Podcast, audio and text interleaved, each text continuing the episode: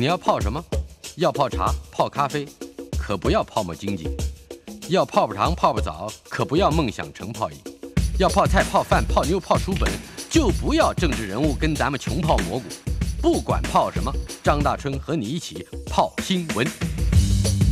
台北 FM 九八点一 News 九八九八新闻台，今天进行的单元新闻搜查国际版，嗯，这个从俄乌战争开打以来，林少宇每个礼拜都来陪伴我们。资深媒体人林少宇来跟我们介绍一下，今天我们的第一个话题会是北京会不会，好像已经很明显已，经很明显。嗯，介入调停俄乌冲突，会不会？呃，我觉得基本上是不会的，嗯哼，因为这件事情呢，这个他要怎么样调停，用什么样的身份调停，以及他能够他能够这个发挥什么力量，都现在都还是一片未知啊。那这个事情呢，是从这个在最近一个礼拜我会发酵，是因为俄乌战争似乎已经到了一个一个一个改变状态的时的的的时候，嗯哼，俄国呢，这个并没有像这个战争一开打的时候，在乌克兰全境用兵。嗯哼，其实基本上，他现在用兵的范围呢，已经退缩到乌克兰的东边跟南边了。嗯基辅之围呢，似乎已经或基辅之战呢，似乎已经这个暂时告一个段落了。那这时候大家就觉得，就是就想说，那么乌克兰跟俄国似乎应该积极的去调停，就至少达成一个不要冲突的这个一个一个一个协议。嗯嗯，那这个乌克兰总统呢，这个泽文斯基呢，前两天就说他们希望中国出来担任这个 安全安全这个保证的保证人。嗯然后呢，这个欧盟方面呢，在前几天呢，也也去也跟中国大陆说这件事情呢，这个俄乌战争呢，对中国的这个形象造成那个非常大的损伤。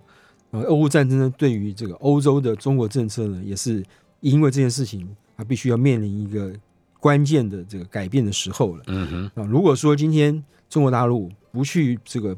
这个发挥它对俄罗斯、俄国的影响力，去结束这个杀戮的情形的话，那么欧盟会告诉中国大陆说，你这个对中国大陆来说会有严重的后果。呃，欧洲也就欧盟至少已经非常清楚的嗯嗯明示，他认为中国是有偏袒俄罗斯的立场。我觉得不止欧盟，美国这个嗯当然是在当然是对对对。那当然很多人都不觉得是如此。那那个可是我们不姑且不论谁是谁非，可是现在的这个势头是中国在至少在国际形象上面是吃亏的。嗯嗯，对，这是这是我想大家这个不会有太大的争议的。那么这个呃这个欧盟至少要他希望传达信息给中国，呃对，尤尤其是习近平，尤其是习近平，因为一直有一这个一一种说法，就是习近平有偏听的问题。嗯，就是在政策的取舍上有偏听的问题。那么他有些是有些话他是没有人听不进去，或者是那个下面人不敢传达给他的，就跟这次的普丁，也有很多人这个言之凿凿说，他尤其在这个对乌克兰战争的这个战事进展方进展方面，嗯他底下人不敢跟跟他讲，刚开始的时候不敢跟他讲实话，不敢跟他说俄军的这个在各地的这个战事其实是不顺利的。嗯哼，那这个习近平呢，一这个过去几年来一直也有这类似的呃风声或是类似的讲法出来啊。那么对，这是所以这个欧盟方面才觉得应该要这个跟把这个讯息传达给这个习近平。当然，这种话是说的漂亮，说我要传达一个讯息。事实上也也是另外一种表示，表示跟他说，表示算算老账，对对对，算算旧账，对，我们也该前两年，比如说新疆问题、香港问题，看起来你这方面你可以说一说吧。是，这前两就不是前两年，去年这个事嗯情发生在去年的一月的时候，那个时候呢，中国中国大陆跟欧盟呢已经就这个一个双方的一个投贸易投资协定，他们叫做全面的这个投资协定，嗯全面投资协定是 CAI。这个协定已经谈的差不多了，就是就差临门一脚，就是双方要正式签署了，嗯就可以这个付诸执行的。没想到那个时候呢，欧盟呢去跟这个因为新疆的这个人权问题，还有香港的这个民主运动问题，然后呢决定欧盟决定要去这个制裁北京。是。他制裁呢，他先就新疆问题展开新疆的这个情况展展开制裁，制裁对象呢是新疆这个这个新疆那个省级单位的四个官员，嗯。三个现任官员加上一个前任官员，然后再接制裁一一个或两个这个实体，就是机构了，比如新疆生产建设兵团这个单位啦，嗯或者是新疆的什么公安部啊这个单位，这个制裁范围呢，其实就就就这个规模来说不算大，嗯，而且是一个这个就是省级，完全到省级就没有再上到中央层级了。嗯，那中国大那陆就就是意思就是说，新在新疆所发生的许多有争议的事，都是省级官员嗯都是以前对对地方上的就是跟中央你们这看起来也是给中国一个很很大的面子下台阶。对，嗯然后可是中国大陆呢，对于这件事情非常恼火，哦，他马上就他就没多久就展开反制裁。这反制裁的这个这个规模呢，比欧盟给中国大陆的制裁呢大很多。嗯。他制裁了这个欧洲议会几个这个力主要制裁中国的欧洲议会的议员、嗯。官员，甚至学者，啊，甚至一个学者就也被列为学者，还有他们的家人哦，嗯。就是这些这个学者的家人也被列为制裁的对象。然后这个还有这个这个一些欧洲的一些这个也是实体单位啊等等。那欧洲就觉得这个这这个这个这个制裁太不对称了，嗯因此呢，这个欧洲的这些尤其是欧洲议会的议员就纷纷表示说。在你这个新疆的人权没有改善之前，嗯。在你对于这个欧盟的制裁呢没有解除之前，嗯，这个 CAI 就是全面的投资协定，谈都不用谈，就悬荡在那里，对，就就嗯。谈就是它理论它理论上是是 suspend 在那里，是，可是这个事情就是从中欧去年投资协定没有了，对，去年从去年一月到现在已经过了一年多了，是，完全没有进展。那么这个中方呢，北京方面呢很想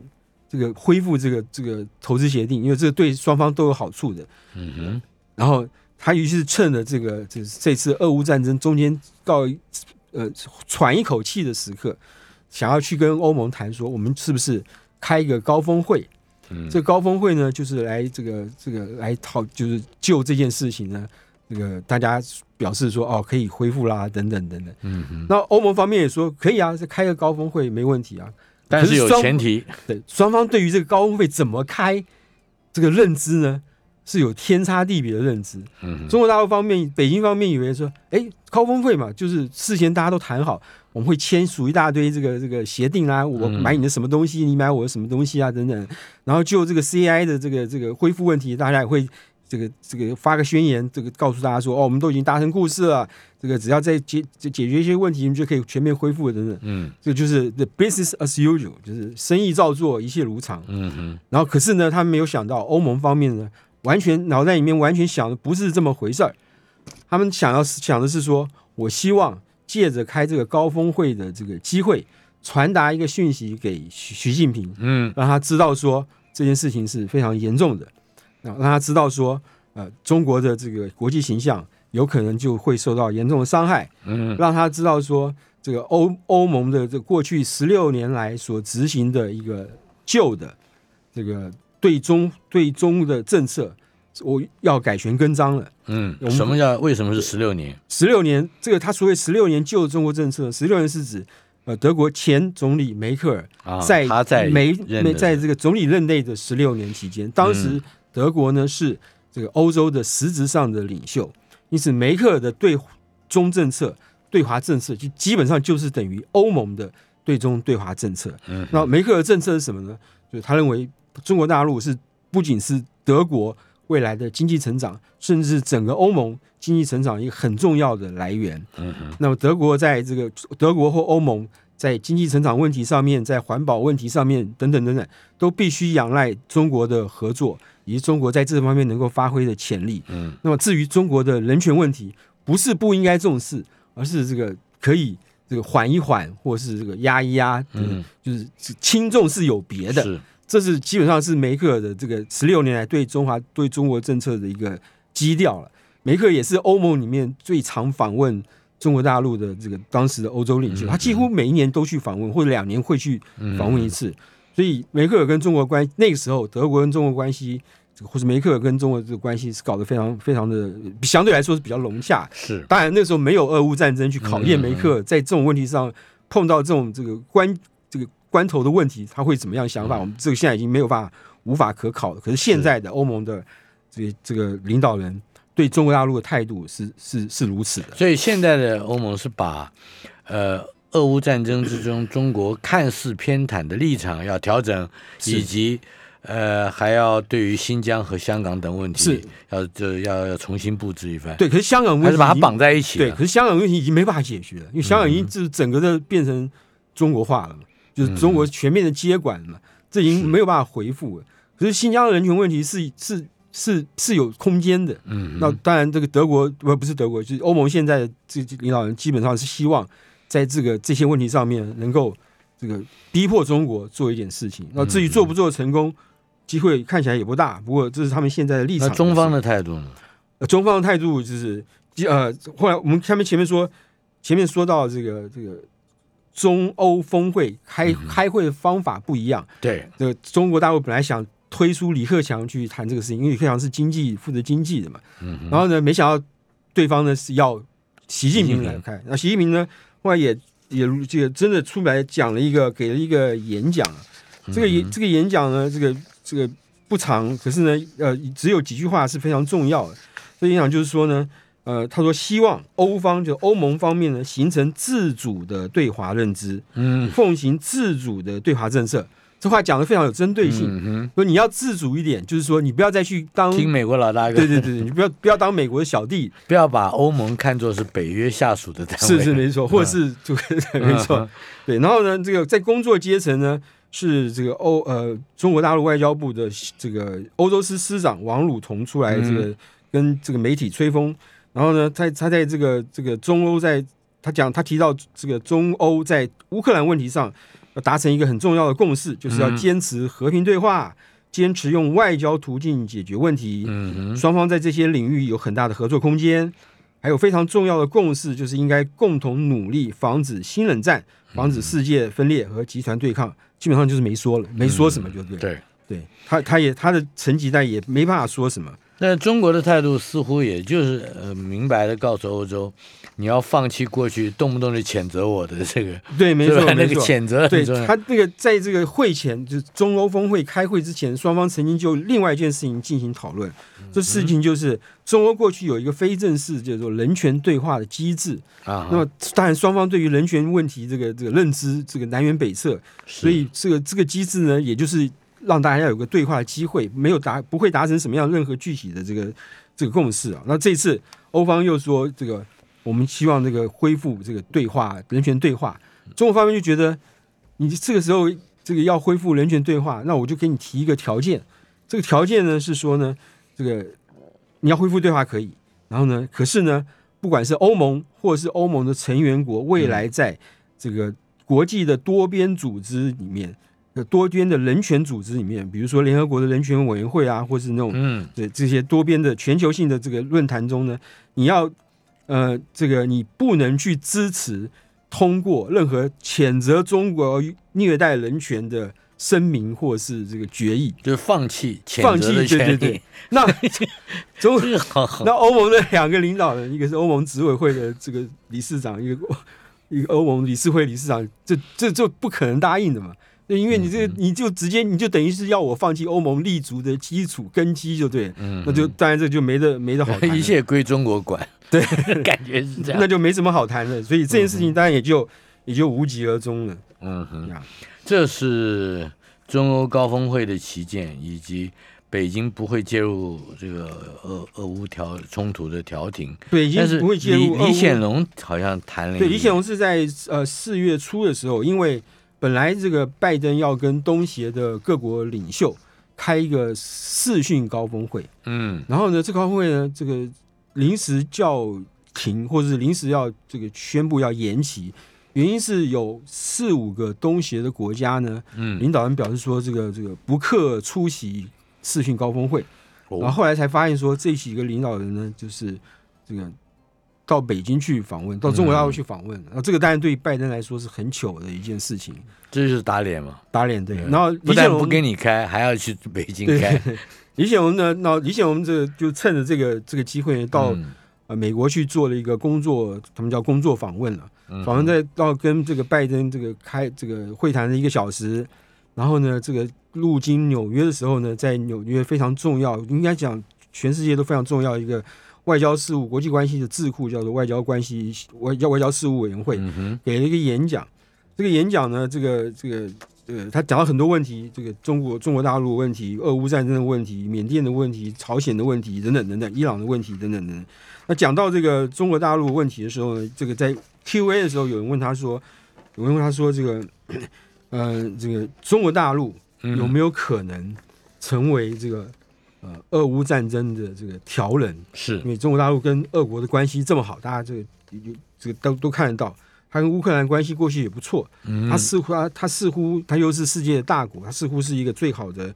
担任调停的人呐、他说呢，林显荣说他不觉得中国大陆呢会自愿的出来担任调停的工作，嗯哼。因为现在看不到看不到这个这个有什么有什么机会，或是有什么角有什么有什么能够这个调人没有，它这是一个有一点陷阱意味的嗯呃呃主题。为什么呢？如果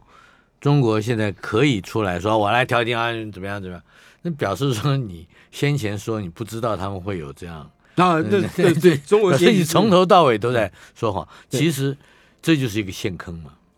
给挖坑给对啊，呃，我觉得理解我们大概不会不至于这样做，不是他这样做，是我觉得是西方的哦，对对对对对态度就是如果是美国出来讲这话，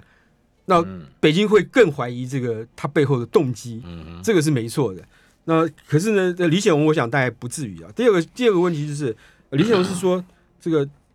他是北京方面宁愿看到有其他人或其他国家出来担任调停，他也不会把自己自愿，他也不会自他也不会把自己摆在第一位，嗯第一个愿意当这个调停人。我觉得还有一个重要的问题是在今年年底的二十大之前，嗯，北京方面的所有的态度，所有的这处事的这个做事的原则，只有两个字，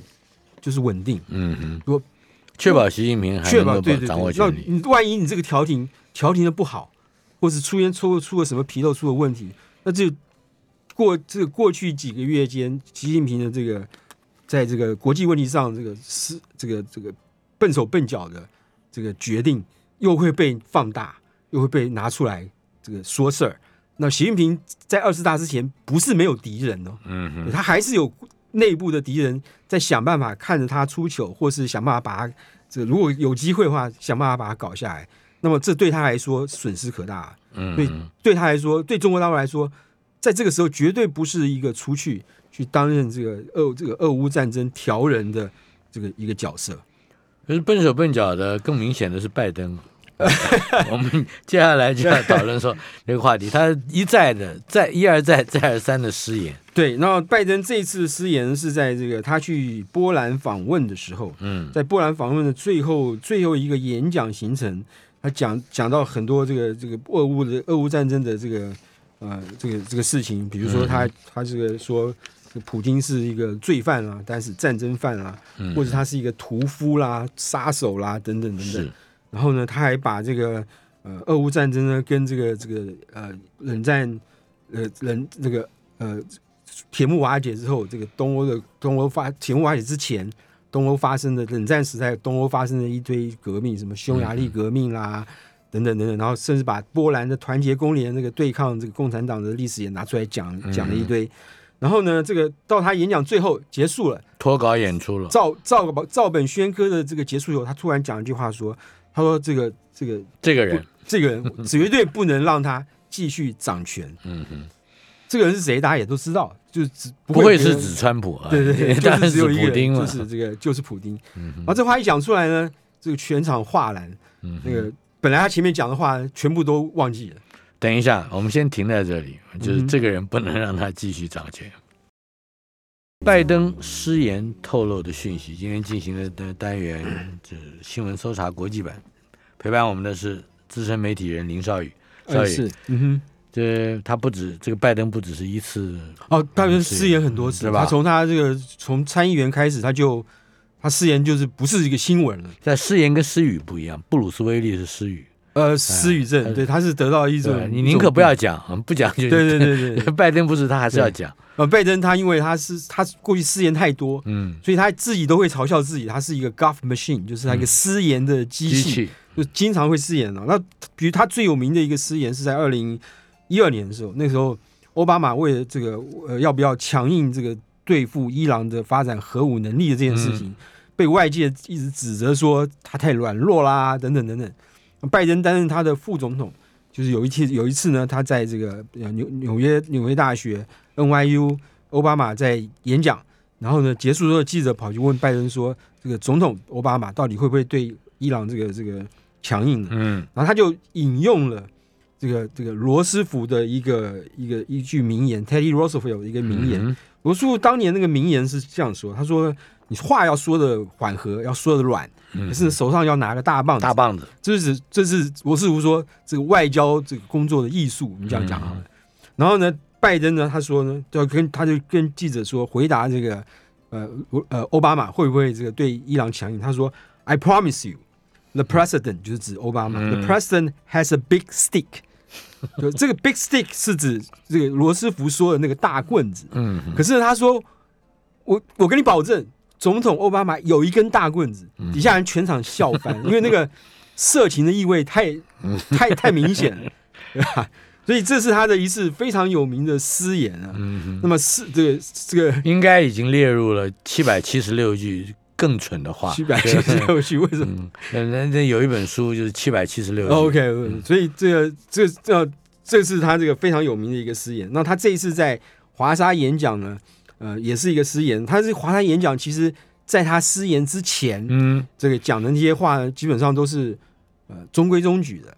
是比如说，比如说用强用这个强硬的话呢，形容这个普京是罪犯啦，嗯是个屠夫啦，等等等等，然后把这个这个俄乌战争比成这个一九五六年的匈牙利这个这个起抗暴事件，嗯一九六八年的布拉格之春啊，然后是一九八零年代这个团结工联这个、华乐沙华乐沙团结工联等等等，可是大家就觉得说，哎，奇怪，你不是很很喜欢这个把自己比成罗斯福吗？那你怎么会这个？第一个，你罗斯福是说要讲的柔软，嗯手上拿个大棒子，是你呢是讲讲的得很硬，讲的很硬。可是呢，手上呢拿一个是一个小树枝，你把这个对方称为是一个屠夫，是一个罪犯，然后又把这个他发动的战争跟一些这个铁幕时代、冷战时代的这个那个铁幕后面那些国家的这些动乱来相比，等等等等。可是呢，在实际作为上，你又不愿意开设这个禁航区，你又不愿意帮这个波兰的空军，呃不呃不是波兰乌克兰乌克兰的空军找飞机，然后呢，你又不愿意提供这个一些特殊的武器，那么你就是避免要让让美国卷入跟俄国的这个战争，避免引发成为世界大战，这不是完全相反吗？然后呢，这个当别人最重要的是，别人当你被问到说，呃，万一这个俄国使用核武器的时候，嗯那么你会怎么样应对？你的你的你的想法是什么？你们没有直接回答问题，你反而引用了这个前波兰波兰裔的这个教宗约翰保禄二世嗯，的一句话说：“Be not afraid，别怕。”那这哎这叫美国总统，来历啊。这叫一个什么美国总统的这个对于核核战这个这个可能性，大家忧心的时候，你是你是这样回答，那那这那就是那是什么意思呢？对，那嗯这个这篇文章分到讲到这一段的时候，他讲就讲到就他就笔锋一转，他就这个讲到台湾的问题了。啊，你说 Economist，对，他经济学人。人这篇文章，他讲到台湾问题，他说呢，去年呢，呃，他说拜登也许是认为说，他也许认为说，呃，乌克兰呢，呃，不如台湾来的重要嗯啊，因那所以他对于这个对俄国，他对于是否跟俄国这个这个会打仗，他都尽量避免，可是他话讲的很硬。那可是呢，去年呢，拜登也有同样有另外一次失言的情形，就是当他被问到说，万一中共这个出兵这个侵犯台湾的时候，美国会不会这个保卫台湾？拜登的当时的回答说会，我们有保卫台湾的承诺，我们有 commitment。这话一说出来，马上白宫又开始紧急消毒，说不不，我们的我们的一国政一个中国政策完全没有改变。这个我们在这个保卫台湾问题上面呢，是用战略模糊的原则，没有什么什么承诺啊，等等等等。然后呢，这个这篇文章就问说呢，那么这个就乌克兰来说，你对于这个这个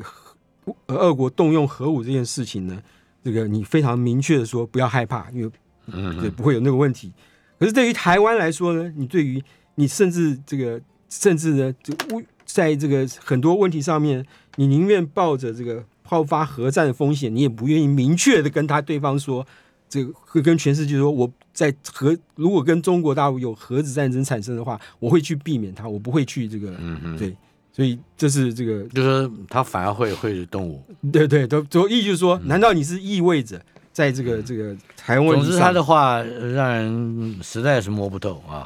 但是让台湾的政治人物就好像吃了定心丸一样。呃，对，没错，嗯哼，对，好，这是他，我相信也不是他故意的，但是长期以来看，美国人也就是透露了这样的故意啊，不是吗？呃，北京对于布查屠杀也是最近发生的事情。对他这个呃布查屠杀就是在前两天这个爆发出来了，屠杀的时间其实应该有一段时间了，就在布查就是在基辅旁边的一个小小镇，嗯哼，然后呢，因为收复了这个小镇，然后乌克兰的军队发现有一些、呃乱葬岗吧，这样想，然后里面有一些尸体，然后这是尸体都是这个手被捆绑起来，嗯然后呢用这种行刑式的方式给杀掉，他们都是这个平民百姓，不是军人。然后大概现在人数，这个最新的人数大概有三百多人左右。是，然后这些这个这个画面跟新闻一出来之后呢，立刻引起全世界的震惊啊。那么这个呃呃，中国大陆驻联合国的代表叫做张军，他这个这个今天上午这个在联合国安理会发言的时候呢，他说他虽然觉得他他虽然表示说这个这个这个新闻跟那个画面呢，这个让他觉得很不安，可是呢，这个这件事情呢，呃，相关的情况跟具体的原因必须查清，任何指控都应该基于事实。嗯在结论得出之前，各方应该保持克制，避免无端指责。这是中国的这是中公国的。这个公开的态度。那这个这个态度呢，看起来也似乎不是太新鲜的事情。嗯话是讲的四平八稳的，这个好失言无缝，就没有露出这个任何一句可以这个指责的地方。可是，在这种情况之下，嗯、不是俄罗斯的军队干的，那还会有什么样的情况呢哼，？是还会有很难对，？也很难想象。嗯哼，对，那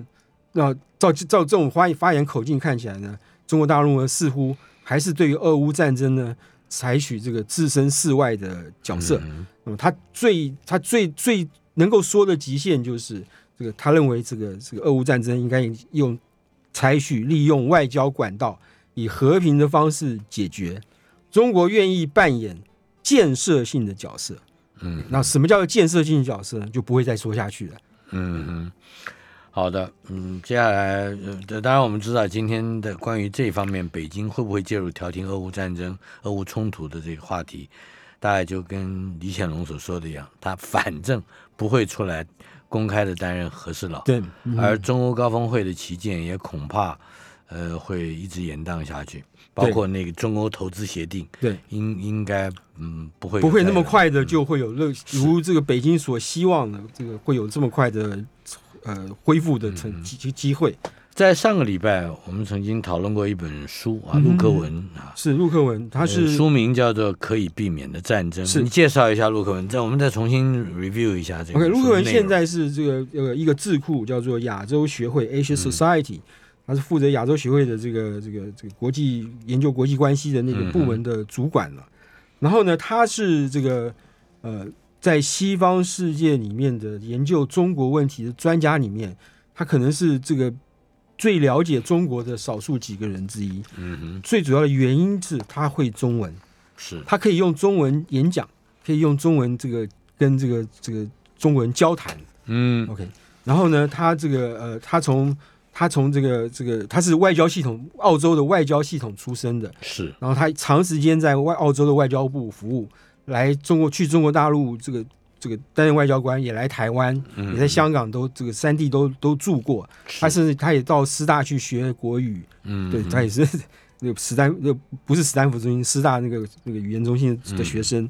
然后呢，他跟习近平呢，呃，他跟习近平呢，这个在他的多年的这个外交官生涯，跟他的担任智库的这个负责人生涯里面，他说呢，他大概跟习近平见过、会面过、会谈过六次。嗯嗯然后或然后这六次呢，大概有有这个加起来有十个小时的时间。嗯然后他第一次见到习近平是他在外交部澳洲外交部担任小官的时候，小秘书的时候，幕僚的时候，那是一九八六年的时候。习近平当时还是厦门市的副市长，是，然后呢，他是这个澳洲驻这个北京大使馆的一个幕僚。当时澳洲的总理叫做霍克巴霍克，然后呢，他去要要去这个中国大陆的厦门，这个这个参观厦门经济特区，就是当全中国当时只有四个经济特区，嗯他负责去筹跟北方北京方面协调这个霍克来访的事宜。嗯，也就是说，如果我们今天算起来，大概三十几年的这个交情了哈。呃，有没有算交情就很难讲。不过他至少实际上也没有多少人跟习近平讲过十个小时的话。台北 FM 九八点一 News 九八九八新闻台，今天进行的单元，呃，新闻搜查国际版，林少宇在我们的现场。少宇刚才讲到了陆克文的书斋，这本书的名字叫《可以避免的战争》。是是没错。呃，你大概说明了一下陆克文的背景，他呃和习近平有三十六年的渊源。有三十六年渊源。他中间呢，他第这个他跟习近平最重要的一次会面是在二零一零年的时候。嗯那个时候呢，这个陆克文已经从一个外交部的小幕僚，这个单变成澳洲总理了。嗯然后他，然后习近平呢，也已经从一九八六年他第一次跟陆克文碰到面的时候，担任厦门市副市长，嗯已经变，然后在二零一零年的时候已经成为国家副主席了。嗯然后那个这个这个呃，习近平呢，在二零一零年去澳洲访问，然后呢，这个总理当然要出来接待。呃，这那次访问呢，这个行程里面呢，呃，陆克人算了一下，他大概跟习近平总共会谈了六次，嗯长长短短嘛。长长短那最长的一次呢，这个六次呢，最长一次呢是三小时，在这个澳洲总理的官邸嗯举行一个冬天举行的这个一次会谈。那次会谈呢，很少人参加，只有他跟习近平以及双方的大使，就是澳洲驻中国大使、嗯中国驻澳洲大使四个人参加。然后他这个这个乌克兰对于他的中文一向是非常骄傲的，他就说那次会谈几乎都是用中文，四个人都是用中嗯文哼会对话，然后包这个因为谈了三个小时，也也不必翻译，三个小时就其实可以谈很多事情。嗯他说那是这个这个呃一起这个谈的非常广广广泛广广泛的一次 一次一次会会面。南港展览馆。对对对，然后呢，这个，然后他在二零一三年呢卸任这个澳洲总理这个之后呢，他又他有他这个去智库工作，嗯然后他用这个在这一段期间，他也跟这个这个到北京访问的时候，也跟习近平呃有接触，这个进行了几次小组访问。嗯就是他的就是这这是他他对于说他能够了解中国大陆的这个想法，然后最主要是他他在这本书里面要写的是习近平的世界观嗯，这个事情。然后是他这个这是他这本书一个最主要的这个题目。我我记得你上个礼拜跟我们讲过，有十个所谓的中国国家利益，对，像同心圆一样，一对对对圈一圈，就这十个国家利益呢，他把它用同心圆的方式来来来来表示。嗯然后同心圆是最最里面最小的那个圈，最内圈其实最重要的，然后一直往外扩大到第十个呢是这这十个里面最比较不重要的，是越来越越来越往往后面。那这十个这个国家利益呢，就因为习近平现在是这个中国不仅是中国大陆的领导人，而他将来也还可能非常可能是继续做领导人，而且不知道要做几任。那么，所以了解他对于这个这这十个同心圆的这个这个观点跟想法是非常重要的。OK，那它的最里面那个圆，这个这个圆就是最关乎到中国国国家利益，在习近平的脑海里面，那个圆呢是第一次是这样说的，他说是这个他关心的是以习近平、中国共产党以及中国共产党永续执政为中心这件事情。嗯有任何事情不能够影响到这个习近平跟中国共产党。习近平担任中国中国中国共产党领导人跟中国领导人以中国共产党执政的身份这个地位这件事情。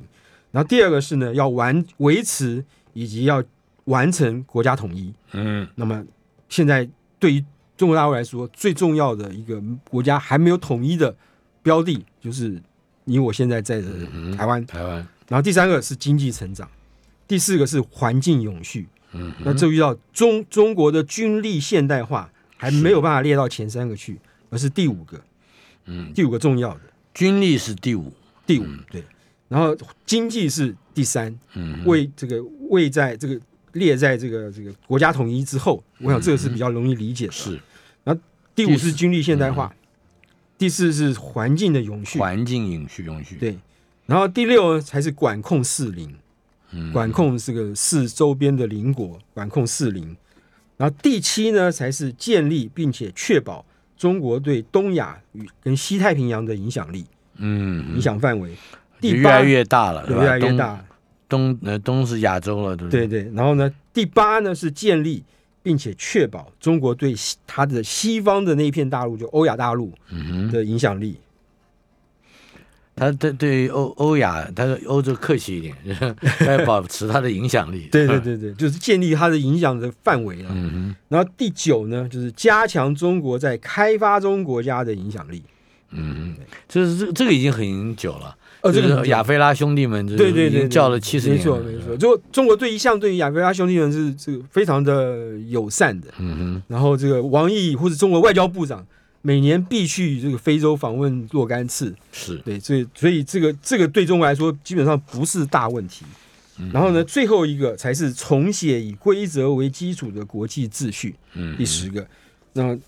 可这个表呢，看起来呢，呃，他在洛克人在书里面也说呢，这个表呢看起来呢，呃，是在实际操作上的时候，你绝对在不在不会在任何一份中共的这个文件里面看到这十个这个中国国家利益是用这种方式排列的。嗯，可是呢，这是他这个几十年来这个跟习近平这个会面谈话，以及跟中共的很多官员谈话的时候，这个归纳得得出来的这个这个结论。嗯，然后呢，这个而且呢，这些这十个这个中国国家利益有时候是互相牵、互相影响的，是，不见得这个一就是永远是一，二就二就永远是二。嗯我想一大概永远是一，不会错了。二到十大概会中间会有一些变动，有大体要看当时的情况，他跟他条件是？那大体来说呢是是这样子的。对，嗯那这是这十个十个这个不过这个同心圆是很有趣，这应该至少陆克文本人是受到了费孝通乡土重建跟乡土中国的影哎响。，他有费孝通就用过一个比喻，就是说中国人啊，从古到今都有一套以我为中心，以我的存在为中心，接着是我的家庭，接着是我的家族，接着外面是我的邻里，接啊，然后是我的国人，由就是由内而外推，反正跟自己越亲的越核心。他这是中国的这个看起来是整个民族性里面的，或者性是民族性格里面的不能破、颠扑不破的一点。我不知道陆克文到底有没有看过费孝通，不过嗯似乎是有可以相比的地方。是，然后呢，这个这个这个讲到这个第一个内圈呢、因嗯为中国大陆呢，这个在中国大陆事实上大家都觉得习近平是搞这个新威权主义啦啊等等，他觉得不是不是这么回事。中国大陆呢想要搞新威权主义的结论，就是就是事实上在习近平就任总书记的前十年就已经内部就已经达到这个结论了。嗯哼为为什么？是因为在这个这个呃一九九一九九一年苏共瓦解，那个苏联苏联苏共苏共跟苏联瓦解之后呢，中国大陆就看到这个情形，你想这么大一个共产党苏共，这么大一个国家、苏联，就这样一下子就烟烟消云散。他们那时候就觉得说，我们应该要以苏联为界。嗯要研究这个苏联这个瓦解的原因，是这这这个这个这个研究呢，搞了十年，终于在这个这个二这习近平就任前十年，二零二零一二二二零零二年左右，嗯得到得到的结论。这个结论呢是这个呃是这个中国绝对不能搞这个共产，就是不能搞这个呃长期的要把共产党改变成一个社会民主政党，绝对不行。嗯因为那样子很快的，中国就会四分五裂，这个各地的军阀或者各地的山头对峙，中国嗯中国就会分裂。就一旦一旦如此，共产党就没有办法执政了，嗯，没有执政就就什么所以不能民主化，不能民主化，也不能搞什么社会社会什么社会主义政党啊等等等等。嗯那没有没有坚强的党中央，那个没有不会继不继续保持这个共共产党列宁式政党的本质，那么不专制下去的话，那么同样就会就就会造成这种结果。嗯嗯呀，哎，你说的列宁式政党，中国国民党也是一个列宁式的也是个刚性的政党。所以我民进党也是一个列宁式的政党，对，可是